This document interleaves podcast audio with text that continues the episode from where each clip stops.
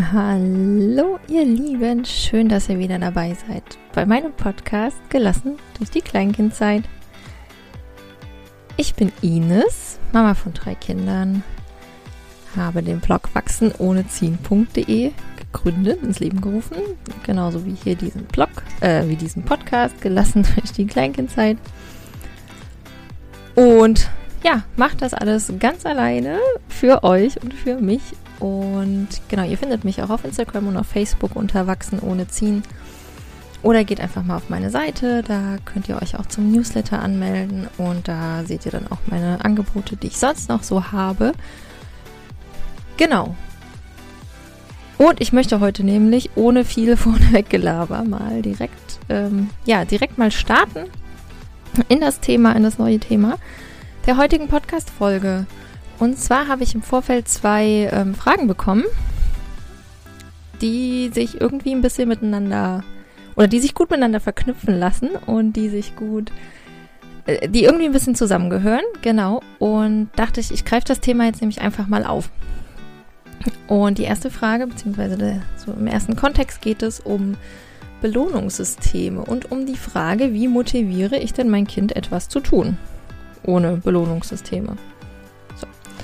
Und der zweite Teil, beziehungsweise die zweite, ja, die zweite Frage oder die zweiten Hinweis, den ich bekommen habe,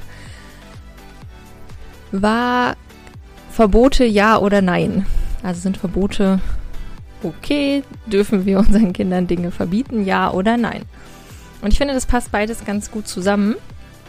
Und der zweite Teil, also quasi das mit den Verboten, ist auch ein ja, ein Vorurteil, sage ich mal, was mir auch öfters begegnet, äh, rund um unseren Erziehungsansatz, rund um unsere, um die Begleitung unserer Kinder. Ähm, genau, weil das nämlich oft heißt, ja, deine Kinder dürfen ja alles. Da gibt es ja kein Nein und es gibt ja keine Verbote.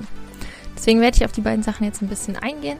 Und ich starte einfach mal mit dem Belohnungssystem, beziehungsweise mit dieser Frage konkret, wie motiviere ich denn mein Kind dazu, Dinge zu tun? Und wer mich schon länger kennt, wer mir schon länger folgt, äh, weiß vielleicht, dass das oder beziehungsweise dass der Ansatz dahinter nicht so meiner ist. Also dieses mein Kind dazu zu bekommen, etwas zu tun, was ich von ihm möchte, was es vielleicht selber nicht möchte, ist im ersten Moment einfach erstmal eine Manipulation meines Kindes. Und um das zu erreichen, ja, also um, also ich spreche jetzt erstmal so ganz allgemein darüber, also wenn ich etwas von meinem Kind möchte, was es tun soll, gibt es so äh, langläufig zwei Dinge, die ich tun kann, nämlich strafen oder belohnen. So mittlerweile ändert sich das eher so Richtung belohnen, weil das irgendwie ein bisschen netter ist als bestrafen oder strafen und weil sich vielleicht auch schon rumgesprochen hat oder das jetzt ja gängiger ist, dass Strafen nicht helfen, nicht funktionieren, nicht langfristig funktionieren. Deswegen wird er zur Belohnung gegriffen und bei vielen von uns ist es so, dass wir eben nur A oder B kennen, also nur diese zwei, zwischen diesen zwei Dingen wählen können. Das bedingt sich einfach auch auf dem, wie Erziehung bisher vielleicht gesehen wurde, wie Kinder bisher gesehen wurde, was bisher einfach empfohlen wurde, was auch nach wie vor wahrscheinlich in vielen Erziehungsratgebern drinsteht, wie wir Belohnungen oder Strafen einsetzen können oder sollten, um eben ein Ziel zu erreichen. So, jetzt ist ja mein Ansatz, eher so, dass ich sage, ich schaue dahinter, ja, also ich schaue hinter die, äh, hinter das Verhalten des Kindes zum Beispiel, ja, also ich versuche zu ergründen, welche Bedürfnisse stecken dahinter. Und genauso darf oder sollte ich das eben auch bei mir machen. Also welches Bedürfnis steckt bei mir dahinter, mein Kind dazu zu bekommen, etwas zu tun oder eben auch nicht zu tun. Und mich dann zu fragen, ja, wo kommt es her? Warum will ich das? Ja, warum ist mir das wichtig? Um was geht es mir? Ja, geht es mir da irgendwie um Gehorsam? Geht es mir darum, dass mein Kind jetzt hört, was ich sage? Geht es mir darum, dass wir einen gewissen Ablauf einhalten? Ähm, geht es darum, Aufgaben zu erfüllen? Ja, warum ist mir das wichtig, dass diese Aufgaben erfüllt werden? Und für mich ist es in vielen Dingen dann so, dass es eigentlich, also das ist halt nicht mehr sehr beziehungsorientiert. Ja, bei vielen dieser Situationen oder vielen wenn ich diese Haltung mit mir so trage, dann bin ich nicht in Beziehung, dann kann ich gar nicht in Beziehung sein, ich kann nicht in Verbindung sein mit meinem Kind. Mm, weil ich ja nur sehr verhaltensorientiert denke. Ja, also ich erwarte irgendwie XY, dass mein Kind von mir macht. Zum Beispiel im, Auf, ähm, im Haushalt helfen, gewisse Dinge irgendwie wegräumen, aufräumen, Teller wegstellen, ähm, sich selber die Schuhe anziehen, die Schuhe dann zur Seite stellen, wenn es ausgezogen hat, äh, sich die Zähne zu putzen, wenn ich das sage, nicht mit dem Essen zu spielen. Ähm, ja, ich bin mir sicher, euch fallen auch noch ein paar Dinge ein.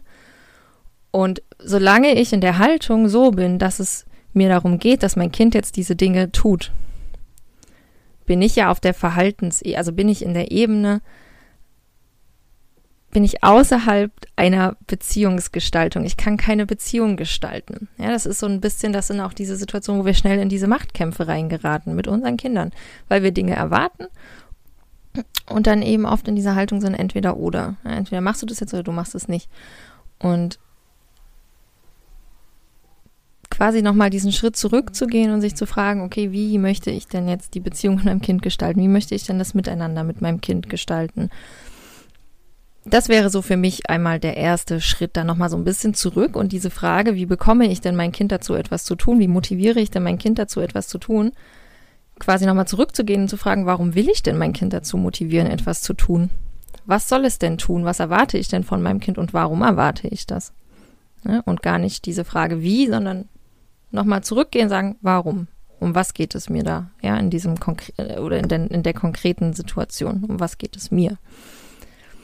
Das ist der erste Punkt dazu. Dann war Bestandteil der Frage eben auch, ne, wie kriege ich mein Kind dazu, etwas zu tun, ohne ein Belohnungssystem? Hatte ich ja eben schon gesagt, wir denken oft in diesem, ja, entweder bestrafe ich mein Kind oder ich belohne es. Ja, also das ist dieses Verstärker, mh, mm, Verstärkersystem. Und deswegen mal ein paar Worte zum Belohnen. Es gibt auch schon eine Folge zum Thema Lob. Vielleicht mögt ihr da auch noch mal reinhören, wenn es euch noch ausführlicher interessiert, falls ihr die Folge auch noch nicht kennt. Also was passiert, wenn ich jemanden belohne oder lobe? Beziehungsweise mein Kind. Ja, wir sprechen hier immer in der Situation zwischen Erwachsenen und Kind. Und das betone ich jetzt deshalb nochmal, weil es natürlich eine andere ähm, Beziehung ist, die ich zwischen, also die zwischen mir und meinem Kind ist, als jetzt zwischen mir und einem anderen Erwachsenen. Das ist ganz wichtig, weil unsere Kinder in einem Abhängigkeitsverhältnis zu uns stehen und weil wir so oder so eine gewisse Macht über sie haben, in einer Machtposition sind und in einem Abhängigkeitsverhältnis sind. Und das sind wir mit anderen Erwachsenen nicht oder nur viel bedingter. Ja, also vielleicht eine Chef-Mitarbeiter-Situation ist vielleicht auch nochmal ein bisschen abhängiger, mm, aber trotzdem noch nicht bei weitem so wie zwischen Kind und Erwachsenen, wie zwischen Kind und Eltern. Deswegen betone ich das nochmal, dass ich hier davon spreche, zwischen der Beziehung zwischen Eltern und Kind. Was passiert also, wenn ich lobe oder belohne mein Kind? Wenn wir jemanden loben oder belohnen, aktiviert es eine Gehirn, ähm, eine, eine, eine Region im Gehirn, ja, unser Belohnungszentrum. Und das fühlt, führt auch unter anderem eben dazu, dass wir uns gut fühlen, zu Glücksgefühlen, ja.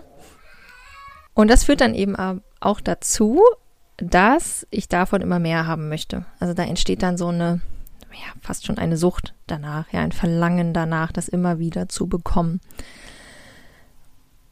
Und das bedingt dann auch, wenn man da mal näher einsteigt, ist das eigentlich total logisch, das bedingt dann auch, dass das Verhalten angepasst wird, um eben diese Belohnung wieder zu bekommen, um das Lob wieder zu bekommen. Hat dann aber weniger mit der Aufgabe an sich zu tun, mit dem weniger damit zu tun, was das Kind eventuell tun möchte, ne? sondern es geht dann wirklich nur noch um die Belohnung, ja, um mich selbst dafür zu belohnen, um Lob zu bekommen, um Aufmerksamkeit zu bekommen, um Geschenke zu bekommen. Ja, also bei einem Belohnungssystem geht es ja in der Regel am Ende um irgendwie ein Geschenk, da werden dann weiß ich nicht, über den Tag verteilt vielleicht Sternchen gesammelt oder jeden Tag Sternchen gesammelt und bei fünf Sternchen gibt's Gummibärchentüte oder bei fünf Sternchen gibt's irgendwie ein kleines Buch oder ne, so sind ja Belohnungssysteme aufgebaut, so sollte es ja funktionieren. Das heißt, das, was ich von meinem Kind erwarte, eventuell wird es das machen, eventuell wird es sich anpassen in Hinblick auf das Geschenk. Ja, dann geht es aber eben weniger um das Verstehen der Aufgabe, um das Verinnerlichen der Aufgabe, um das ähm, um eine intrinsische Motivation etwas zu tun, sondern es geht darum, das Geschenk zu bekommen. Und deswegen sind Belohnungssysteme Murks und an vielen Stellen so, also beziehungsweise eigentlich immer kontraproduktiv. Also eigentlich bewirkt das eben genau das Gegenteil. Ich bekomme mein Kind nicht dazu, irgendetwas zu verinnerlichen oder aus einer intrinsischen Motivation herauszumachen, wenn ich dafür Belohnungssysteme einsetze. Das ist beim Thema Trockenwerden zum Beispiel auch oft Thema, ja, weil viele der Meinung sind, sie müssten das mit so einem Belohnungssystem machen. Und das äh, funktioniert einfach langfristig nicht. Das führt eher zu Problemen langfristig, weil mein, meine Ausscheidungen, meine Körperausscheidungen zu kontrollieren, um irgendwie Gummibärchen zu bekommen zum Beispiel, da verliere ich die Verbindung zu meinem Körper. Ich verliere ein natürliches Gefühl für meinen Körper, wann ich muss und wann ich nicht muss. Und das kann einfach langfristig zu Problemen führen. Mm, aber auch in anderen Dingen, wenn ich mein Kind dafür belohne, zum Beispiel dafür, dass es nicht wütend geworden ist. Ja, also wenn, wenn ich ein Kind habe, was vielleicht sehr, sehr emotional ist, sehr schnell wütend wird oder andere Kinder sogar haut. Ja, wenn ich dann anfange, Belohnungssysteme einzuführen, für jedes Mal dafür, dass das Kind nicht gehauen hat oder nicht wütend geworden ist, kriegt es ein Sternchen und nach, genau, fünf Sternchen gibt es eine Belohnung. Das führt nur dazu, also wenn es überhaupt funktioniert, weil gerade bei Kleinkindern ist einfach Emotionskontrolle, Emotionsregulation super schwierig. Also das wäre eine super krasse Kraftanstrengung, wenn das Kind das dann schafft. Nur wegen dem erwarteten Sternchen. Mm. Das führt aber nicht dazu, dass dein Kind dann irgendwie lernt, mit dieser Emotion umzugehen, sondern das führt maximal dazu, dass es diese Emotion unterdrückt, dass es die irgendwo in sich versteckt. Die ist dann aber trotzdem noch da. Die ist nicht weg und dein Kind kennt keine sinnvollen Strategien, diese Emotion zu fühlen und auszuleben. Anderes Beispiel, oder beziehungsweise in der Frage ging es konkret um Übungen, die durch eine Ergotherapie verordnet wurden, zu machen. Ja, und das ist ja auch, das kommt dann eben auch häufig, dieses, naja, aber manche Dinge muss ich ja machen, dann muss ich jetzt ja mein Kind irgendwie dazu bringen, auch schon mit Hinblick dann auf Schule und Hausaufgaben. Ja, da kommt es dann immer, ja, dann muss es das dann ja auch machen auch da nochmal diesen Schritt zurückgehen und dir als Elternteil auch der Verantwortung bewusst zu werden, die du hast und die du übernimmst für dein Kind. Denn bei vielen Dingen sind unsere Kinder einfach noch viel zu klein, um ja diesen Weitblick zu haben. Da habe ich ja auch schon mal drüber gesprochen. Ja, also zum Beispiel Übungen von einer Ergotherapeutin, die aufgetragen werden, die gemacht werden müssen. Da können wir als Erwachsenen den, die Sinnhaftigkeit hintersehen. Da können wir hintersehen, dass nach gewissen Wiederholungen der Übungen XY-Problem nicht mehr auftritt oder XY-Problem besser wird. Das kann ich meinem Kind vielleicht auch erklären, aber diese, diese komplexen Zusammenhang, das zu verstehen, ist von einem Kleinkind einfach zu viel erwartet. Das heißt, da bin ich dann in der Verantwortung, da muss ich die Verantwortung übernehmen, zu schauen, okay, wie kriege ich das denn jetzt gelöst? so, dass es in Ordnung ist für alle. Ja, so dass es für mein Kind in Ordnung ist, dass aber auch ich zumindest irgendwie das gute Gefühl habe, was gemacht zu haben. Mhm. Wenn ich da jetzt mit einem Belohnungssystem rangehe, ja, also wenn ich anfange, diese, mein Kind dafür zu belohnen, dass es die Übungen gemacht hat, dann wird das eintreten, was ich eben gesagt habe. Es geht dann gar nicht mehr um die Aufgabe, sondern es geht nur noch um die Erwartung einer Belobung, äh, Belohnung oder eines Lobes. Und was eben noch das Fatale an diesem Lob und dieser Belohnung ist, ist, dass unsere Kinder sich nicht mehr bedingungslos angenommen fühlen. Das ist das, was passieren kann. Dass die bedingungslose Liebe, die wir unseren Kindern eigentlich schenken sollten, schenken wollen, dass wir die auf einfach einmal auf an etwas knüpfen. Das heißt, das Kind fühlt sich dann nur gut genug oder fühlt sich nur geliebt und gut, wenn es diese Aufgabe erledigt hat, wenn es die Übung der Ergotherapie gemacht hat. Wenn es die nicht macht, fühlt es sich nicht gut genug. Das Kind wird Gründe haben, warum es die Aufgabe nicht machen wird. Wahrscheinlich ist es zu anstrengend, vielleicht ist es auch irgendwie unangenehm, es fühlt sich unwohl, ja. Deswegen würde ich da an der Stelle dann erst nochmal hingehen und mit dem Kind ins Gespräch gehen. Also in dem Fall ist es auch schon ein älteres Kind. Äh, mit dem Kind ins Gespräch gehen, sagen, was brauchst du denn, um das zu machen? Mir ist es wichtig, dass wir das machen, dass wir diese Übungen regelmäßig machen. Was brauchst du, damit wir das schaffen? Ja, wie kann ich dir helfen, dass du das schaffst? Ich bin für dich da, ich helfe dir dabei. Also auch diesen Druck aus der Situation zu nehmen, dazustehen, zu sagen, ey, du musst das jetzt machen, sondern halt diesen Schritt zurückgehen und sagen, okay, was brauchst du denn? Ja, und das versuchen dann auch so spielerisch wie möglich zu integrieren. Und ich bin jetzt kein Experte in Ergotherapie. Wir waren auch selber noch nie in Ergotherapie. Nur das, was ich so von anderen mitbekomme, ist Ergotherapie eigentlich eher irgendwie eine Bereicherung, ja, dass sie das eben das Kind und die, das Familienleben irgendwie unterstützt. Mm, also im Zweifel dann auch nochmal mit dem ja, behandelnden Therapeuten, Therapeutin sprechen, sagen hier, die Übungen sind irgendwie zu schwer für uns zu Hause, das schaffen wir nicht. Hast du andere? Können wir kleinschrittiger vorgehen? Können wir ne, mit weniger mit, also mit Aufgaben anfangen, wo das Kind sich weniger vielleicht unwohl fühlt, was das Kind, dieses Kind dann auch gerne schafft zu erledigen. Also weniger oder beziehungsweise mehr diesen Druck rausnehmen, ja. Und dann wirklich auch aufs Kind zu schauen und zu schauen, was braucht es denn? Ist es gerade der falsche Zeitpunkt, diese Übungen zu machen? Fühlt es sich unwohl in den Übungen? Fühlt es sich schlecht, weil es die Übungen nicht schafft? Ja, auch das ist dann ein Punkt. Geht es darum, irgendwas zu schaffen oder geht es darum, ähm, beziehungsweise können wir das Kind dann bestärken zu sagen, ey komm, wir versuchen das zusammen und du machst es so, wie du es packst. So ist es gut. Ja, es gibt, geht nicht darum, irgendein Ziel zu erreichen in diesem Moment, sondern es geht darum, es auszuprobieren und im besten Fall auch noch Spaß dabei zu haben. Wenn das jetzt Übungen sind, wo definitiv kein Spaß dabei ist, so wo es einfach nur darum geht, dass die irgendwie gemacht werden müssen und ähm, eben das Kind sich dann nicht wohlfühlt, dann auch das begleiten, sagen, ich weiß, es ist irgendwie blöd, mir ist es super wichtig, das zu machen. Was können wir denn machen? Ähm, dass wir das jetzt gemeinsam schaffen. Ja, vorschlagen. Was hältst du davon, wenn wir jetzt fünf Minuten diese Übungen machen? Ich helfe dir dabei, ich mache mit, wir machen die gemeinsam und danach machen wir irgendwas Schönes. Ne? Und dieses Schöne ist dann keine Belohnung, das ist kein, ey, wenn du das machst, kriegst du das und wenn sonst nicht, weil das ist ja dann auch wieder eine Strafe. Ne? Also macht euch das bewusst, wenn ich eine Belohnung ausspreche, dann muss ich die ja vorenthalten, wenn es nicht erfüllt ist und dann ist es eine Bestrafung. Deswegen oder beziehungsweise es spricht nichts dagegen, etwas Schönes zu tun, wenn man was gemacht hat, was irgendwie blöd ist, wo man keine Lust drauf hat und wo wir es dann trotzdem gemeinsam geschafft haben. Dann dürfen wir uns drüber freuen, ey, wir haben es jetzt geschafft. Wir haben es jetzt irgendwie fünf Minuten zusammen geschafft, diese Übungen zu machen. Und jetzt können wir uns noch was Schönes gönnen, wo wir Lust drauf haben, beide, ja, oder wo du Lust drauf hast. Ich mache noch was Schönes für dich. Was auch immer das dann ist, wie auch immer das dann aussieht. Ja, und das ist, für mich ist das ein kleiner, aber feiner Unterschied und es ist nicht ganz einfach, das zu erklären, ich versuche es mal am Beispiel Arztbesuch. Also wenn ich jetzt mit meinem Kind zum Arzt gehe und es möchte nicht, das hat keine Lust, oder beim letzten Mal war es irgendwie so, dass das Kind total geweint hat und nicht mitmachen wollte und so weiter und so fort. Wenn ich dann sage, also wenn du dich heute gut benimmst, wenn du heute mitmachst, gehen wir noch ein Eis essen, ja, dann ist das an ein Verhalten geknüpftes, eine, an ein Verhalten geknüpfte Belohnung. Die ist nicht bedingungslos. Vielleicht ist das der Unterschied, bedingungslos. Wenn ich aber sage, ey, wir müssen heute zum Arzt und ja, ich weiß, du magst das nicht, das ist blöd, mir ist es wichtig, dass wir diesen Termin wahrnehmen. Komm, wir gehen danach noch ein Eis essen.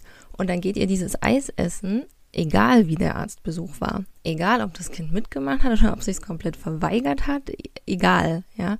Dann geht ihr dieses Eis trotzdem essen. Dann ist es keine dann ist es eben nicht mehr an eine Bedingung geknüpft, sondern ihr macht das hinterher, das Schöne gemeinsam weil ihr gemeinsam diesen Arztbesuch geschafft habt. Das ist für mich so dieser Unterschied und ja, wahrscheinlich lässt sich sagen, eine Belohnung ist halt nie bedingungslos und das ist das, was es so gemein macht.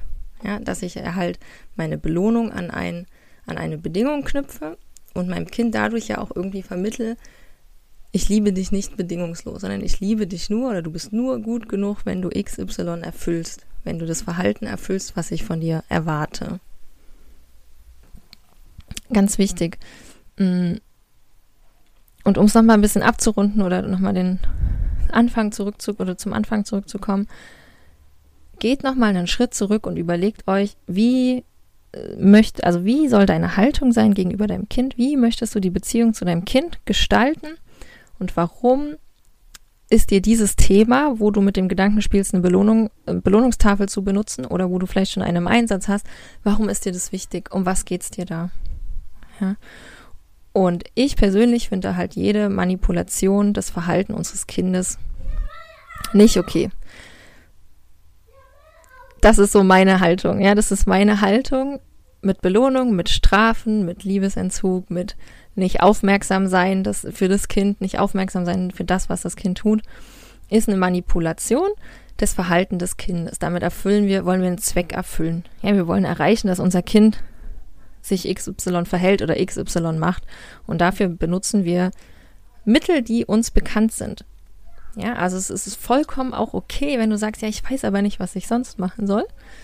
Dafür bin ich ja da und auch ganz viele andere, die in diesem Bereich arbeiten, dass wir es gemeinsam schaffen, da ähm, unseren Blick zu öffnen und weiterzugehen. Ja, und es hat aber eben nun mal ganz viel mit einer Haltung zu tun, die wir verinnerlichen müssen. Und das ist ein Prozess, das ist ein Weg, das passiert auch nicht von heute auf morgen und das passiert auch nicht durch, ah ja, ich habe dir jetzt halt mal gesagt, dass Belohnungssysteme doof sind. Deswegen musst du noch lange nicht verinnerlicht oder verstanden haben, wie es stattdessen geht. Das ist vollkommen okay. Genau, und der zweite Teil, der sich da eigentlich auch wunderbar anschließt, finde ich, Verbote ja oder nein. Hatte ich ja eben schon gesagt, ein gar nicht so seltenes Vorurteil über BO, bedürfnisorientierten Erziehungsstil, über unerzogen, über beziehungsorientiert, über mit Kindern auf Augenhöhe sein kommt ganz schnell, ja, dann darf dein Kind ja alles. Sagst du dann nie Nein, hören die dann nie ein Nein. Und das kommt auch ein bisschen daher, aus diesem, na, entweder belohne ich mein Kind oder ich bestrafe mein Kind. Also entweder gibt's A oder B, schwarz oder weiß. Ja, weil das so in uns drin steckt irgendwie, weil wir das so kennen, weil wir so aufgewachsen, so sozialisiert sind. Und das ist natürlich Quatsch. Also Verbote, äh, also gibt es Verbote, ja oder nein? Natürlich wird es irgendwie mal Verbote geben, es wird Regeln geben, es gibt ähm, Grenzen, an die unsere Kinder geraten, habe ich auch schon ganz ausführlich drüber gesprochen. Also so ganz allgemein gesagt, Verbote ja oder nein. Beides. Es wird Verbote geben und es wird keine Verbote geben. Und da ist dann wieder die Frage, situationsbedingt, um was geht es mir? In welcher Situation? Und wie kann ich das auflösen? Ja, also wenn ich jetzt in einer Situation stecke, wo ich diesen Impuls habe, ein Verbot zu sprechen oder etwas zu verbieten, äh, dass etwas nicht geht, dass es etwas nicht, ähm, dass ich etwas nicht möchte, wie kann ich das vermitteln? Ne? Bei größeren Kindern kann ich ins Gespräch gehen. Bei größeren Kindern kann ich sogar idealerweise Regeln gemeinsam aufstellen. Ja, also sowas wie, wir werfen keine Spielsachen auf den Fernseher. Oder im Hausflur darf nicht gerannt werden. Ja, wenn ihr in einem Mehrfamilienhaus wohnt zum Beispiel. Kein Rennen oder Schreien im Hausflur, weil das die anderen stört. Also da kann ich dann ins Gespräch gehen, da kann ich begründen und erklären. Dann kann ich sagen, hier, hier wohnen halt noch andere Leute, die stört es, äh, wenn hier, wenn es hier laut wird im Hausflur, wenn hier gerannt wird.